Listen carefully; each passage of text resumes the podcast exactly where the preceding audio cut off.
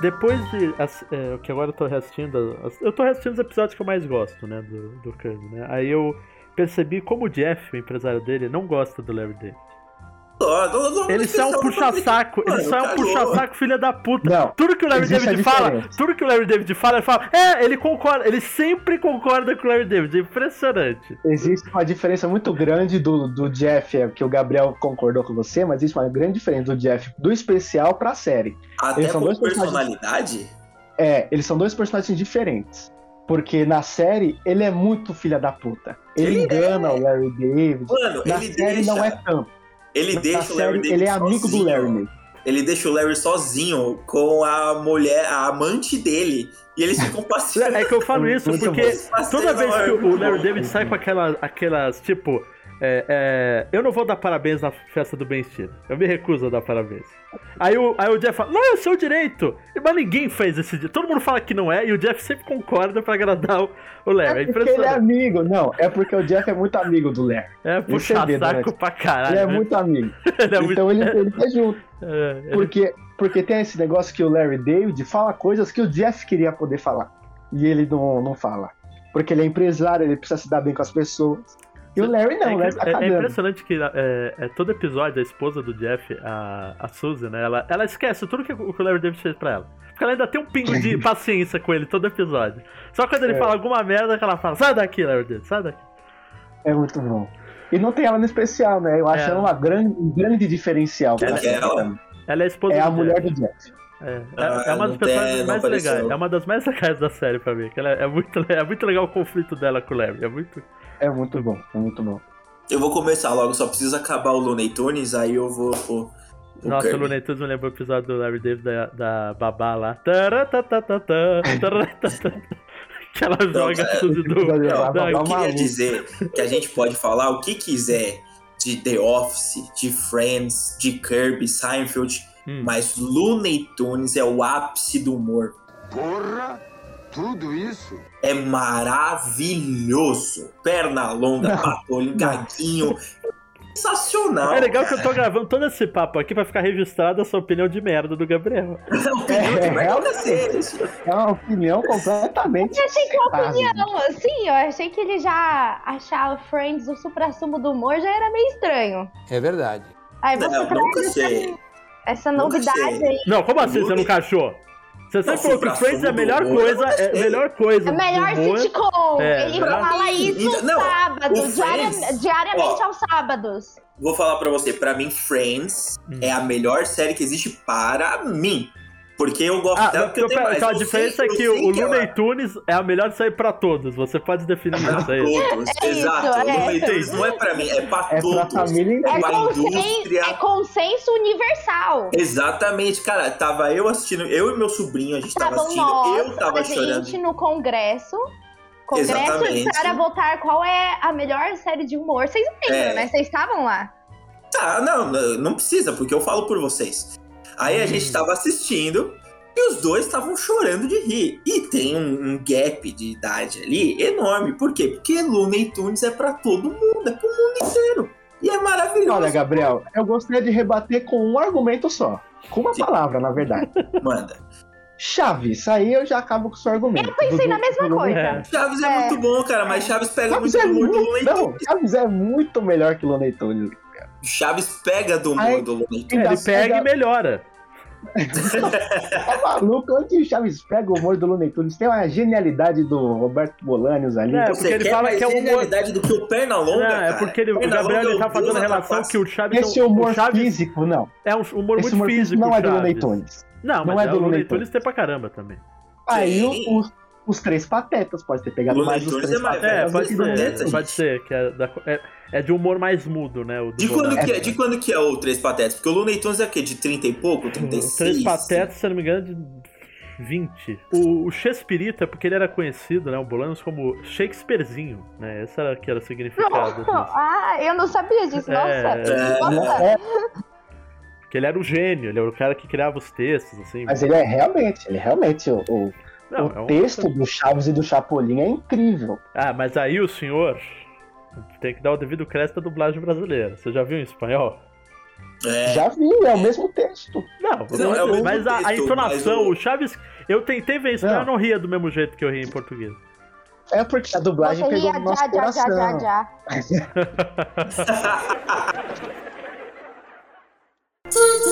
Notícia da semana. Notícia da semana. Uma notícia decepcionante. é, que envolve uma empresa de um jogo que eu joguei por muitos anos, chamado World of Hum. Warcraft, chamado Blizzard Entretenimento. Ou Activision Blizzard, desde que a Activision e a Blizzard se juntaram. Para quem não está acostumado, deixa eu fazer um, para- um parâmetro aqui. Nos últimos anos tem saído várias denúncias de empresas de jogos que têm que funcionárias mulheres são vítimas de assédio é, pelos funcionários homens da empresa. E até então, a Blizzard era uma das poucas que se não se falava disso, que era se orgulhava de poder falar que não tinha nenhuma caso desse, porque por exemplo, a Riot teve do LoL, a Ubisoft teve também que foi falada há um tempo atrás. É, e outras empresas também tinham outros níveis de assédio, por exemplo, tinha aquelas empresas que faziam, que nem o do The Last of Us, né? A Naughty Dog fez o pessoal ficar trabalhando Crunch. é, ou por um tempo muito acima, então são, é, são empresas, né? O capital força as pessoas a serem exploradas, né? Então nada de novo no sol. Mas esse caso da Blizzard foi o seguinte. Ela está sendo acusada pelo estado da Califórnia de discriminar funcionárias em quase. A Blizzard, né? Está sendo acusada de discriminar funcionários em quase todos os níveis de trabalho, inclusive em relação à Nossa. remuneração, promoção, designações e rescisão. O Estado alega que a liderança da Activision Blizzard falhou em resolver qualquer uma dessas questões pendentes ou impedi-las de acontecerem dentro do local de trabalho. É, é, o processo aberto nessa terça-feira, né, no dia 20, que é uma investigação que já estava durante dois anos, cuja composição é de cerca de 20 mulheres, né, que foram fazer esse processo, é, atribui mulheres e mulheres não brancas a salários e níveis de oportunidade menores, com salários iniciais mais baixos, em cargos semelhantes às suas contrapartes masculinas. Só para também dar um- uma coisa aqui, uma das coisas que foi falada, que é uma coisa até com- comum que eu falo, mas não é o melhor dos mundos, não é aceitável, que é quando a mulher engravida, ou ela é demitida, ou ela não é promovida. Isso aconteceu na Blizzard também. É, o documento também acusa a Blizzard de promover uma cultura generalizada de fraternidade masculina no escritório. É dito que os funcionários do sexo masculino bebem grandes quantidades de álcool enquanto circulam pelos recintos e frequentemente se envolvem em comportamentos inadequados com as funcionárias. Caraca, gente, mas o que que foi a É, Blizzard? É segundo, Blizzard de Wall Street. é, É, então. os arquivos, os empregados do sexo masculino trabalham de ressaca, jogam videogame durante o expediente de trabalho, enquanto delegam suas responsabilidades às funcionárias, zombam de seus encontros sexuais, Isso. Falam abertamente sobre corpos femininos e fazem piadas sobre estupro. É, que isso? Eu assim, ó. Esses caras estão trabalhando, não é, é o possível. processo, só para Olha terminar aqui a última parte, que depois acho que é, da- é bom pra gente. Ó, não acabou ainda? Não. É possível. piora. O horrores, O processo gente. também cita um incidente específico em que uma funcionária que já havia sido submetida a um intenso assédio sexual na empresa cometeu suicídio durante uma viagem de trabalho com o supervisor do sexo masculino que supostamente levou itens sexuais inapropriados com ele na viagem. É, a ação está pedindo uma liminar que forçará a Activision Blizzard a cumprir as proteções de local de trabalho, bem como entregar salários não pagos ou atrasados, ajuste de valores, benefícios pedidos para funcionários.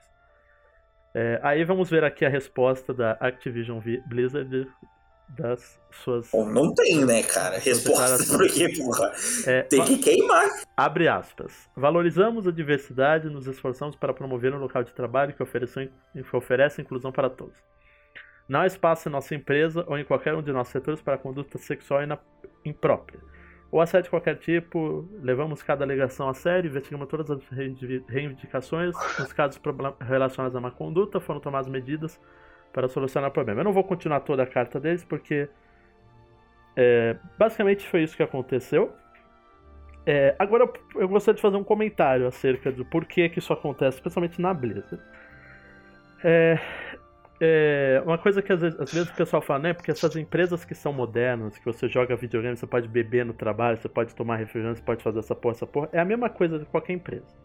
Vai haver esse tipo de assédio e vai ser pior, porque se você, os caras acham que tem liberdade, a Blizzard é uma empresa que os seus funcionários têm uma visão, principalmente os de- desenvolvedores de jogos, que nós somos os grandes astros dessa empresa.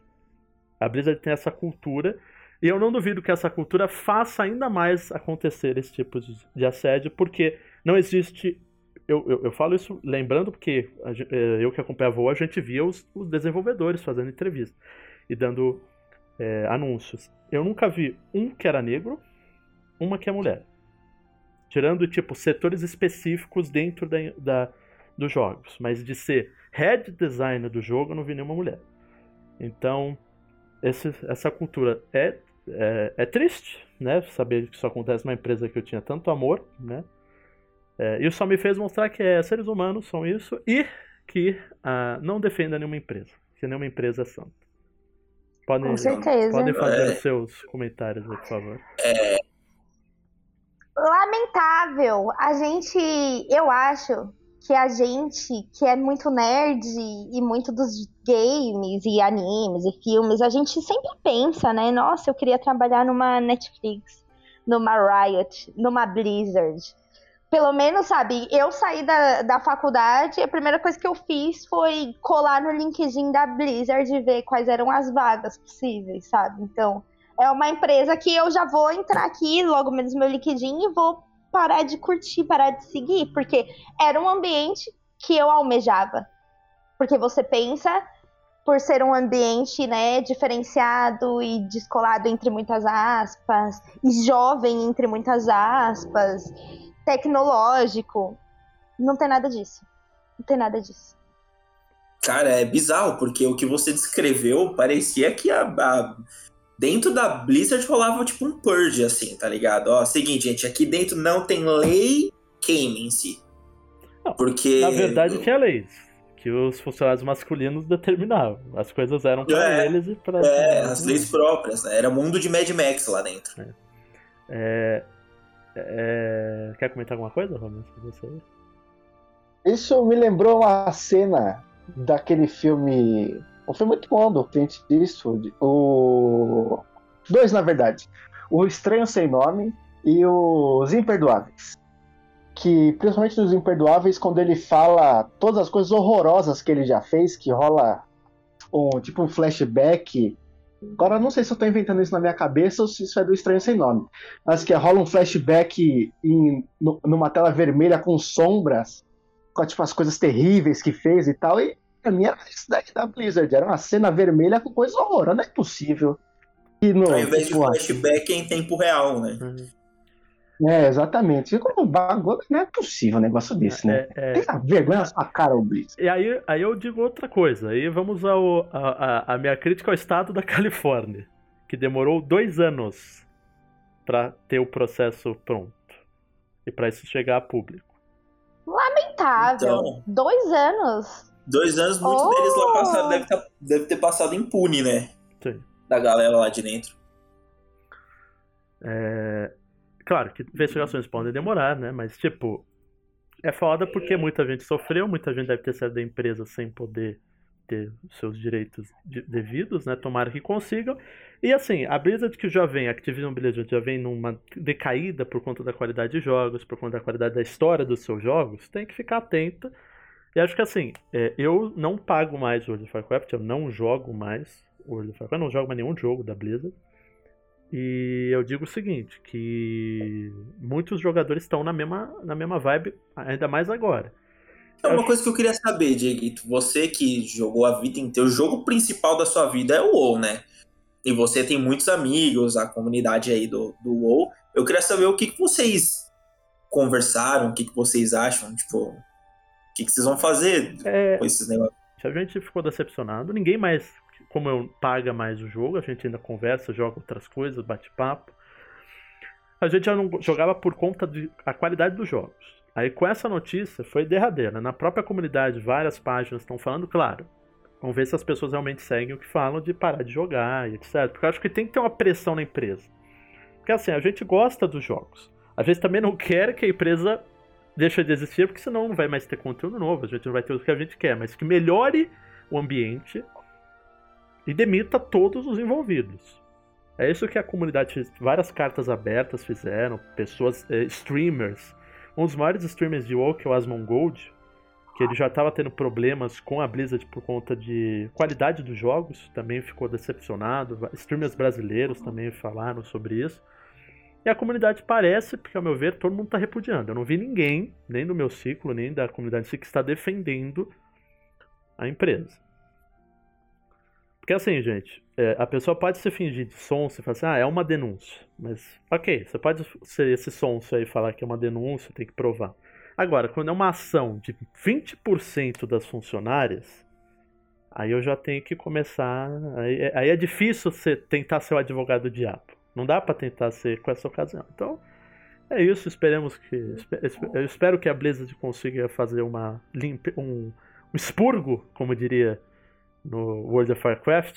Temos essa, essa empresa inteira precisa ser expurgada, de tirar todo esse mal que está dentro da empresa, que muitas pessoas culpam a Activision, que falam que a Blizzard não tinha tanto. não era tão ruim na época que era só Blizzard, mas eu acho que é tudo a mesma coisa, então não importa quem é que manda. É, e para fechar isso daí, pra gente já ir pro, pro programa, é, a Blizzard foi um caso que a gente descobriu, né?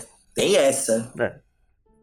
Assim como da Ubisoft, assim como da Riot há uns anos atrás. Da Riot eu lembro que também era tenso pra caramba os escândalos que teve. Na Ubisoft saiu acho que o ano passado da Ubisoft que saiu também os, escândalos. Agora que tá saindo mais. Eu acho que tem que sair cada vez mais, tem que mostrar o que tá de ruim. Porque as pessoas acham que assim. É, as pessoas vêm às vezes ficar na sua bolha que. Principalmente, talvez a gente mais de esquerda, que a gente acha que o mundo está melhorando. É. Mas tem muita coisa. Em empresa, meu amigo, não vai estar sempre uma assim, hum. maravilha. Você tem que ter uma investigação muito certa. Porque da menor a maior sempre tem corrupção, sempre tem assédio, sempre tem é, diversos tipos de crimes. É isso, a gente fica aí. Infelizmente tive que fazer essa notícia triste, mas eu, como fã, não poderia deixar de me pronunciar contra, contra a Blizzard.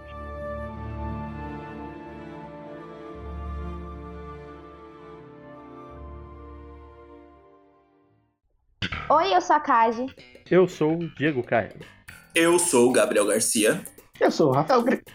Será que você sabe que esse aqui é o Badcast, um podcast sobre nada? Será que você sabe que esse aqui tem um tema?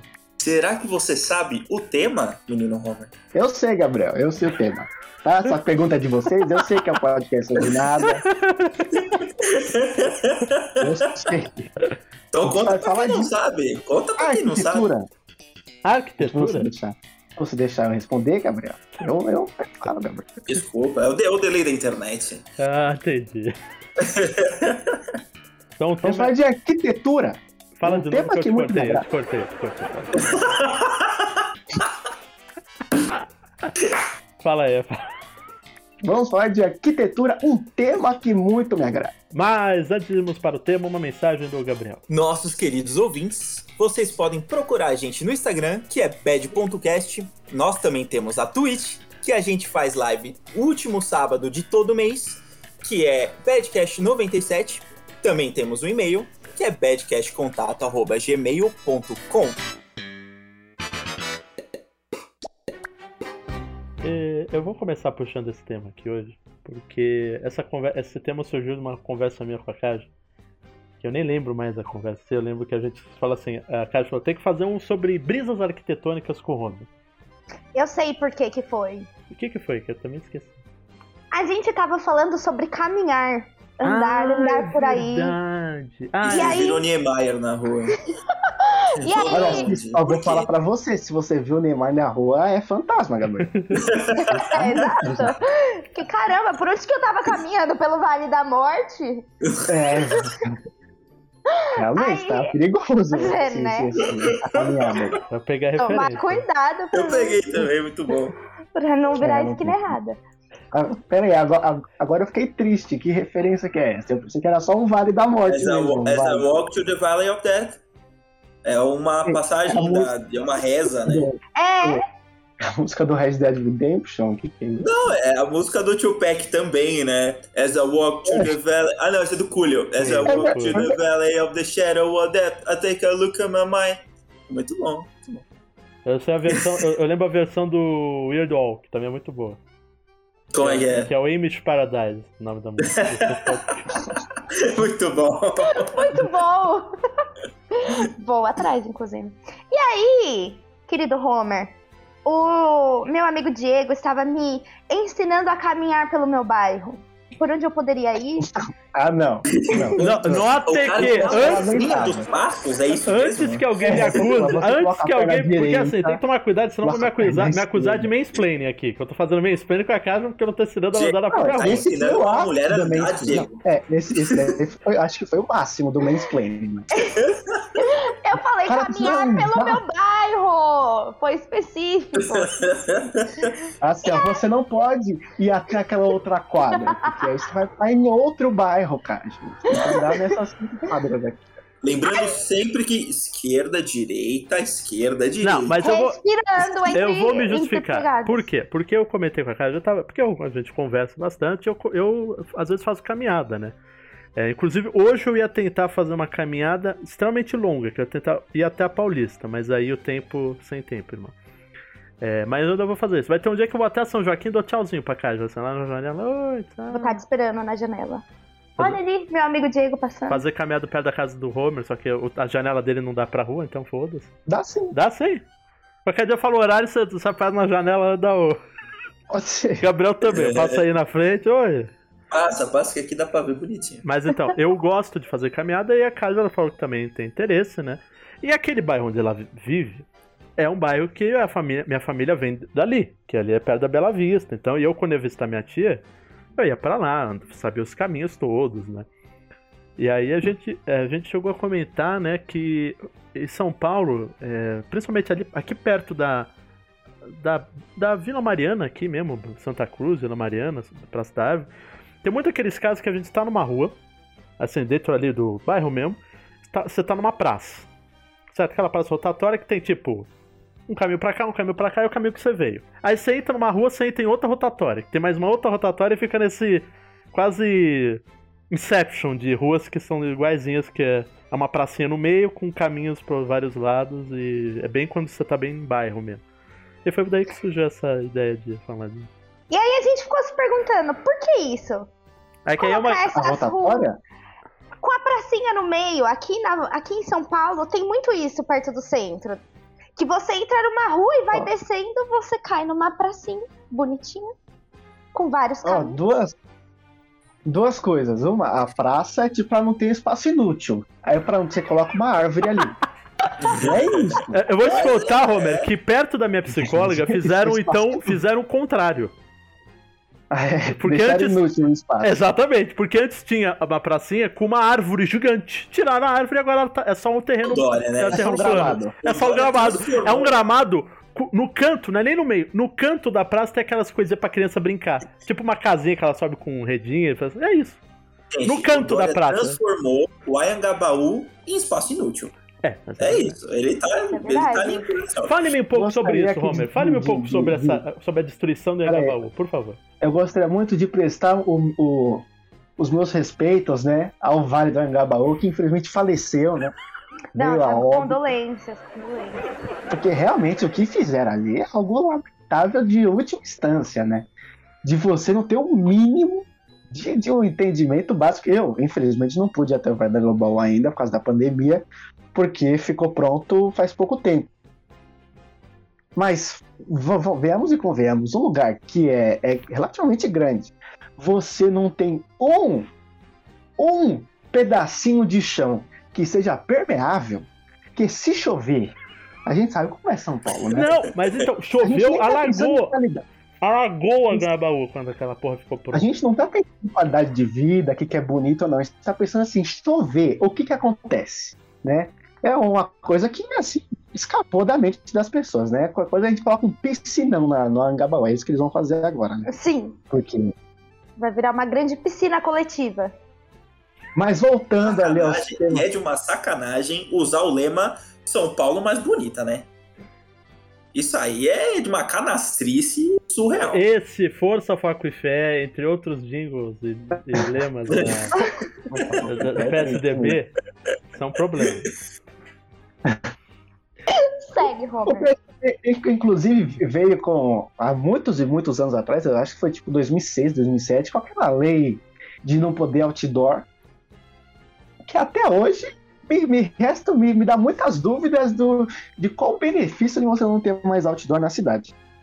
Porque, assim, eu sou muito fã de obras cyberpunk Ai, meu Deus. Só por isso que ele quer. Nesse tipo de cidade. Em São Paulo existe uma pequena possibilidade no futuro remoto de São Paulo ser uma cidade tão mega populosa que, que tem esses prédios gigantescos e tal. Não, e, mas tem que subir o nós- São Paulo 2 ali, ó. e aí o PSDB estragou completamente o sonho de ter outdoor neon igual em Tóquio, aqui em São Paulo. Então é todo, todo É meu. triste, a gente tinha capacidade. A gente tinha. Exatamente. Ah, mas eu vou A gente falar que. tinha capacidade de. é, Peraí, Diaguita. A gente tinha essa capacidade de destruir o nosso ambiente, viver num lugar horroroso e agora ficar menos horroroso, Diego. Gostaria de deixar aqui minha crítica. Agora tá clean. Tá clean. É. Aí- É. É, aí vem o ponto. Aí, aí eu vou. Ih, rapaz. Foi o Kassab. Aqui, ó. Correção tá ao canelada vivo. Não era do PSDB? Era o Kassab, era o Kassab. Só que o Kassab era vice do Serra, né? O Kassab era o vice do Serra, né? Que era prefeito. Ele veio com uma informação meio, meio duvidosa. Ele falou. Ele, ele, ele, eu- meu pai ele veio aqui dizendo que não era o PSDB. Mas eu falei que era o Kassab e ele, ele concordou que era o Kassab. Agora fica a dúvida de que partido que era o, o. PSD. Não, naquela época ele era do Democratas.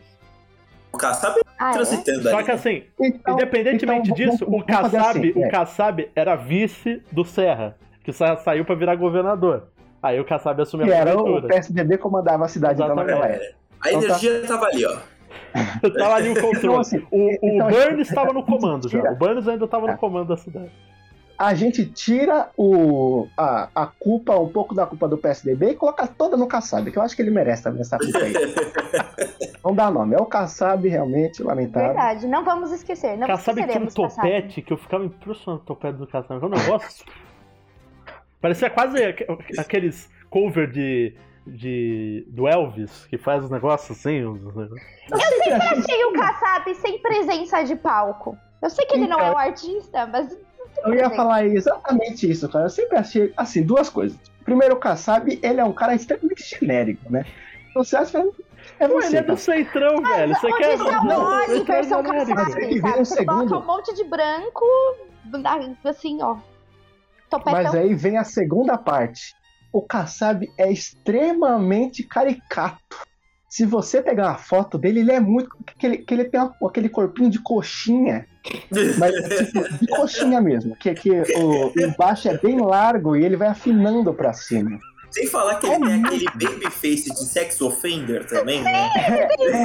Coxinha babyface, meu Deus. Exatamente. Eu, eu, eu acho que eu gostaria de transformar aqui o Badcast, em vez de falar de arquitetura, de falar de, de deputados e É, a verdade é porque o Robert não- Na Porque assim, aparência eu e a Carla, a gente trouxe uma dúvida urbanista. Urbanista que o Robert. Mas eu sou arquiteto? Eu não sou urbanista. Não, aí, eu sou urbanista também. Gostaria de deixar aqui, eu sou urbanista também. E design de interiores. Deixa eu perguntar uma coisa. Não, não sou design de interiores. Não sou. Gostaria de deixar aqui bem claro nesse podcast.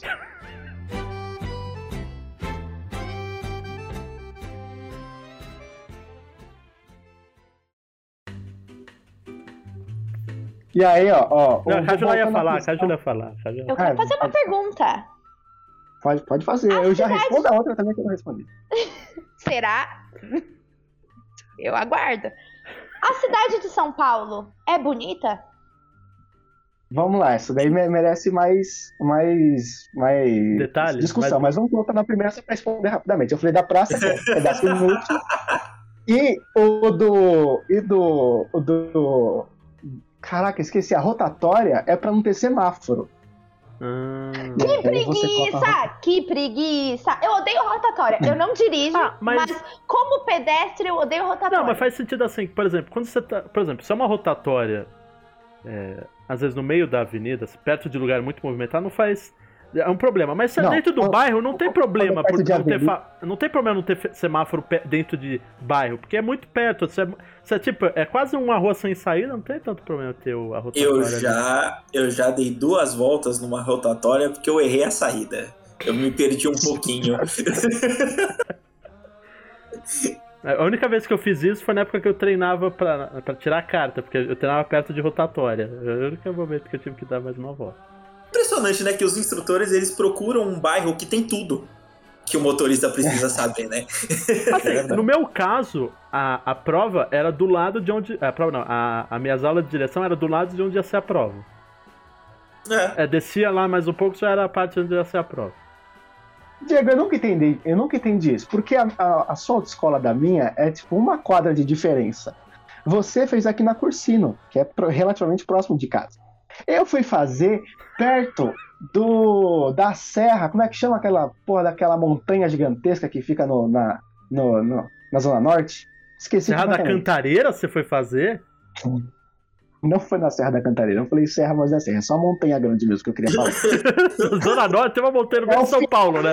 Ele foi lá no pico do Jaraguá fazer. É, você olha, carta. olha, não, a gente, a Não, gente peraí. aqui, você olha em volta. Você foi não, fazer é- a é- prova tá na bom. Zona Norte ou você foi fazer as aulas na A Zona prova, Norte? Ah, bom, porque se fosse as no aulas, eu limite. realmente acharia. Não, eu nunca entendi porque minha, minha autoescola Às mandou a prova é- lá pro final Não, da porque às vezes é, é questão de cronograma, não tem tempo. Sem tempo, irmão, vai lá pra Zona Norte. É, então é isso. não, Eu demorei muito mais tempo indo pra lá e voltando. Assim, a que eu tive que É. fazer na Zona Norte foi a teórica, que você faz lá no Detran. Mas só essa que eu fiz na Não, é, aquilo ali não é nem Zona Norte, Diego. Aquilo ali é perto do centro ainda. É, porque é perto No da Detran. Armênia, né? Armênia. Ali é perto do centro ainda. Eu fui realmente, no final do, da, da Terra da Cantareira, até aquela montanha gigantesca. Meu que eu não Deus, o o- ele foi, Montanha gigantesca. o cara pegou Paulo, três mano. ônibus pra tirar a carta, né? O cara pegou três Foi ônibus. pro núcleo do engordador? Meu Você saiu de Deus. São Paulo e nem viu. Ele foi pro Tremembé, é. foi pro Tremembé, tá? É. É o máximo do. Do é além do Tucuruvi, eu fui. O cara Tá, é, na Jaçanã. serra, tá ligado? Jassanã. Foi muito longe. Eu fui muito longe. Mas Tremembé. essa não era a questão da Cássila. A foi. perguntou, a perguntou sobre a beleza de São Paulo. Mas aí, va- va- vale a, a- É legal que a Cássila. Deixa, vamos esperar ela voltar, que eu quero fazer a retórica pra. A minha, a minha namorada, ela é nascida e criada na Zona Norte. Estão perguntando pra ela que pico que tem lá, que pedra, que É montanha. montanha gigantesca. A, a Serra da Cantareira termina. É a Pedra Branca, montanha. dentro da Serra da Cantareira. Deixa eu Ô, explicar a geologia, eu trago peraí, notícia pra você. Você não tava mais em São Paulo.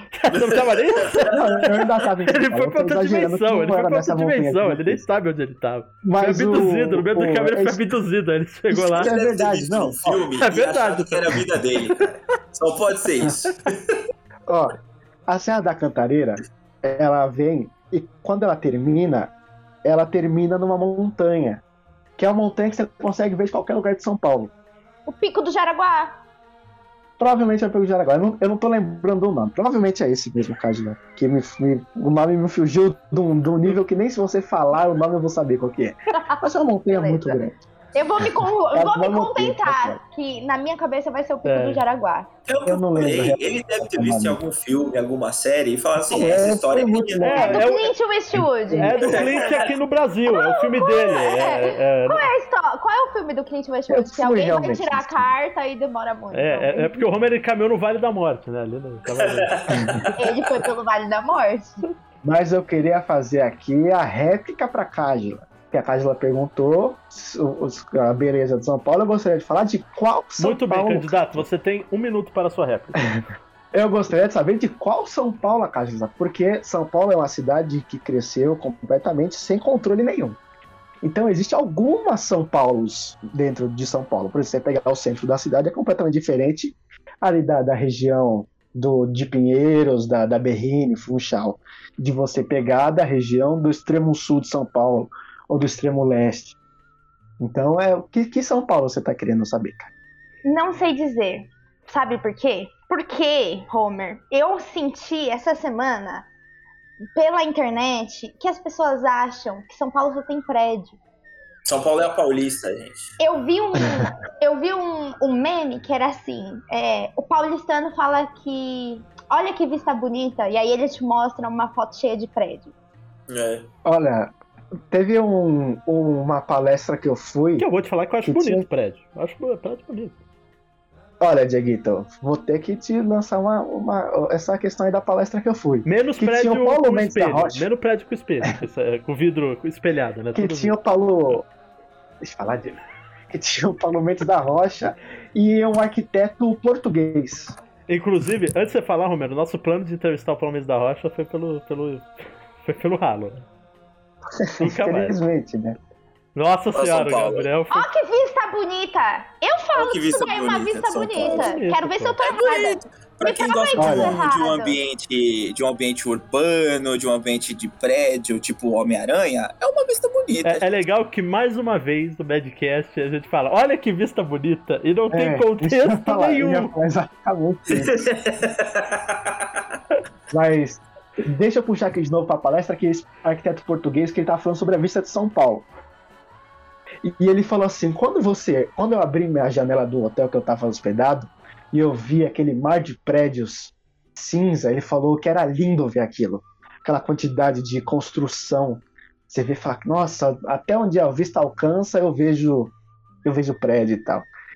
Só que, se eu fosse olhar prédio por prédio, eu ia ver que eles são horrorosos. Então, num contexto, você pega todo mundo junto. Vamos juntar todo mundo no mesmo saco e a gente olha de uma vez assim pra, pra, pra paisagem de São Paulo. Fala assim, pô, que legal, né? Mas se você pegar prédio por prédio, Mas aí, Aí é a visão realmente macro e é micro. história. a, gente, a gente vê pela visão macro, a gente vê o conjunto da obra. A gente não, se a gente pegar pra analisar cada coisa, Isso é outra coisa também que paulista, muito paulista, fala que não gosta do centro porque acha o centro feio. Pessoalmente, eu acho o centro de São Paulo um dos lugares mais bonitos, se não o mais Não, o bonito. problema do, do, do centro é que não é que ele é feio, ele é mal cuidado pelas gestões da prefeitura. Isso sim, por causa da especulação imobiliária que deixa lá os negócios rendendo. Exatamente. Mas tem muita gente que tem essa opinião. de Essa porra dessa especulação imobiliária vai ficar rendendo até acabar a terra, porque nu- nunca chega o momento de fazer É assim que funciona, Diego. Ou até o cara que tá especulando morrer e surgir outro que vai especular mais que ele. Ah, de sempre É. existir um especulador. E aí tem um, e aí tem outra coisa bonita também que eu gostaria de, de citar, que é o seguinte: quando a gente olha São Paulo, a gente consegue ver, é, a gente mostrar uma foto, a gente sabe que é São Paulo. Se a gente mostrar uma foto do Rio de Janeiro, a gente sabe que é o Rio de Janeiro. Rio de Janeiro. Porque a arquitetura, ela tem esse poder maravilhoso. Olha só, vou, vamos ver a bola do, do- da, da minha profissão muito bela. Que a arquitetura dá cara para um país, para uma cidade. Se eu te mostrar uma arquitetura japonesa, você fala, não, esse daqui é o Japão, dá, eu consigo entender o negócio da Alemanha, da Itália, seja de onde for. A Rússia também, a Rússia, a Rússia é bem, né? Principalmente ali no- na região que foi construída para ser imponente, né, durante a União É, Soviética. inclusive, é, as cidades eram é, quase iguais, né? As cidades que foram construídas durante a.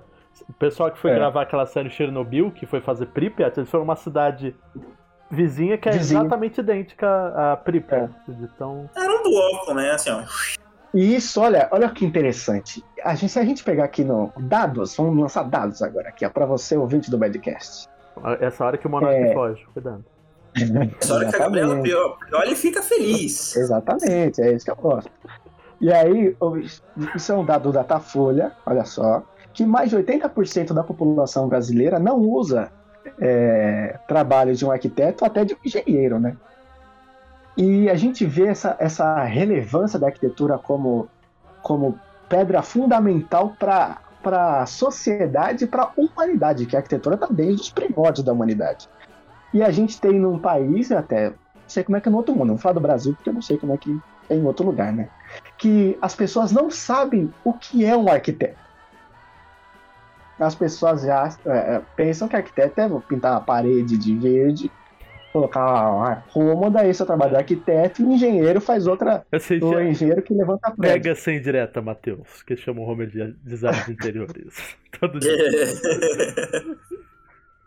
E aí, o- existe essa relevância. A arquitetura é um negócio que, que dá uma identidade para o país. Tanto que aí citou o lance da, da União Soviética de Pripyat e das cidades. Ela tem esse comando de. Essa, esse poder de dominar um, um, o- mostrar um domínio cultural e ideológico. Esse é o poder da arquitetura. Então, ainda seguindo nessa época dos anos 50, 40, o Hitler ia fazer a mesma coisa. O Hitler ele, ele tinha planos de construir a cidade do, do Que ia ser a do cidade Terceiro mundial, né? Que essa cidade é capital do mundo, né? Que essa é o grande. A nova Berlim. Que aí é- Você- que é uma cidade extremamente monumental. Queria, ele, Que- queria, ele queria fazer tipo um Capitólio que era três vezes o tamanho do que tinha. Que era para mostrar o tamanho É. da grandiosidade ideológica do daquele sistema falido, né? Sistema desgraçado. E isso é uma coisa que a humanidade vem fazendo há muito e muito tempo. Se a gente pegar Napoleão, ele, ele construía os arcos do, do triunfo, os romanos dominavam através da arquitetura. E hoje em dia, voltando para São Paulo, olha aí, o grande, o grande gancho. A gente tem essa parte também horrorosa, né? Para falar de, de beleza ou não, que a Cássio perguntou, que é os edifícios comerciais envidraçados. Que a gente É. pega. Que se a gente colocar num contexto do, do hemisfério norte, onde tem extremos de frio e de calor, onde você não pode abrir uma janela lá. Porque a gente teve exemplo agora no Canadá que bateu 50 graus. Eles não podiam abrir a janela porque o- faz muito frio, então não, não pode ter essa troca com o ambiente de fora. E aí as pessoas estavam morrendo de calor, morrendo literalmente de calor, porque as casas não eram preparadas para isso. Não só na, na faculdade de. que eu. Numa das faculdades que eu tava, um professor meu falou que o- os edifícios espelhados eram, na verdade, de camuflagem do exército. Não. Foi trazido para as cidades e por isso que rolou toda. Por isso que elas estão. Assim, o que importa nesse Aquecendo prédio. mais ainda, olha, porque o, que, o o, que, pe- o que importa nesse Não. prédio espelhado é uma coisa. eu nunca ouvi isso. Que- Como é- assim, velho? A camuflagem do exército. É. Que é isso? Isso aí, coisa. Ele que falou, não, entendeu? é, é- é dos Mas mesmos criadores do que eu queria prédio dizer espelhado é porque, de Londres. É porque né? as cidades são tão quentes, porque o, o- o vidro reflete o sol, o que acaba esquentando mais Não, ainda. cidade. não, eu, não eu, eu, eu quero muito voltar nesse, nesse professor maravilhoso. De que curso que era, Gabriel? Por favor, fala História da arte, era professor de História da Arte. era. O cara fala que edifício espelhado é por causa do exército. Pois não, é Não, importante. eu, só- eu só quero, eu só quero falar um Não é negocinho, outro negocinho, é que eu já, eu já corrigi esse professor várias vezes no meio da aula sobre outras coisas. Então, tipo assim, faz sentido Gabriel. ele tá errado. Eu te, entendo, eu te entendo porque eu tive uma professora de História da Arte que falou que Basquiat era francês. né? Por causa do nome. ela tava em Paris e viu uma obra de vez- arte dele. Ó, esse professor uma vez falou que o Orson Welles que criou Guerra dos Mundos e o H.G. Wells gravou. Eu falei, professor, É o você contrário. tá errado. É o contrário. Aí ele falou assim, eu não É. tô errado. Eu falei, tá bom, professor. Não, vai- ah, aí a professora também ela ficou teimando que Basquiat não era de Nova York, que era francês de Paris. Francês, francês. Não, mas o melhor é que essa professora ela contou uma história tão bonita de como Basquiat cresceu em Paris, na periferia de Paris. Ela criou essa Nossa, ela acreditou real. Ela Às vezes, Ele Homer, inventou, Homer, ela você era entendeu. Maravilhoso. Ela estava falando do irmão gêmeo maligno de Basquiat. Que ele nasceu na França. Você está diz... e ele, ele foi ofuscado pela imagem do irmão é, norte-americano. Olha aí. Fica aí, fica aí ah, o, o meu, o meu pedido de desculpas, então, minha professora que falou, né? Do irmão gêmeo do mal do, do. É, chega, né, gente? 55 Chega, minutos não, de de- Badcast. depois do prédio espelhado pro, pros, pro, pros Nossa, militares, gente, acabou. Não dá, não, negócio prédio desse. espelhado de militar, Basquiat francês, É. pra onde a gente foi? Volta pro pra castelo onde, né? Coxinha, que, que Isso que eu ia comentar do prédio espelhado de Londres, aquela merda que fez, derreti- derretia carro por causa do planejamento bosta daquele prédio. Dá pra fritar, tentar fritar ovo na rua, conseguiram, Uhum. inclusive. Na verdade, Diego, isso é uma arma militar, tá, Diego? É, olha só, é por isso que é militar. Você enfia todo mundo lá dentro, todo mundo morre de calor. Tá vendo? Foi projetada por quem? Foi projetada por quem? Você cria um espelho que reflete o raio do sol para derreter Mas, o tanque quem inimigo, né? projetou isso? Foi o Basquiat maligno.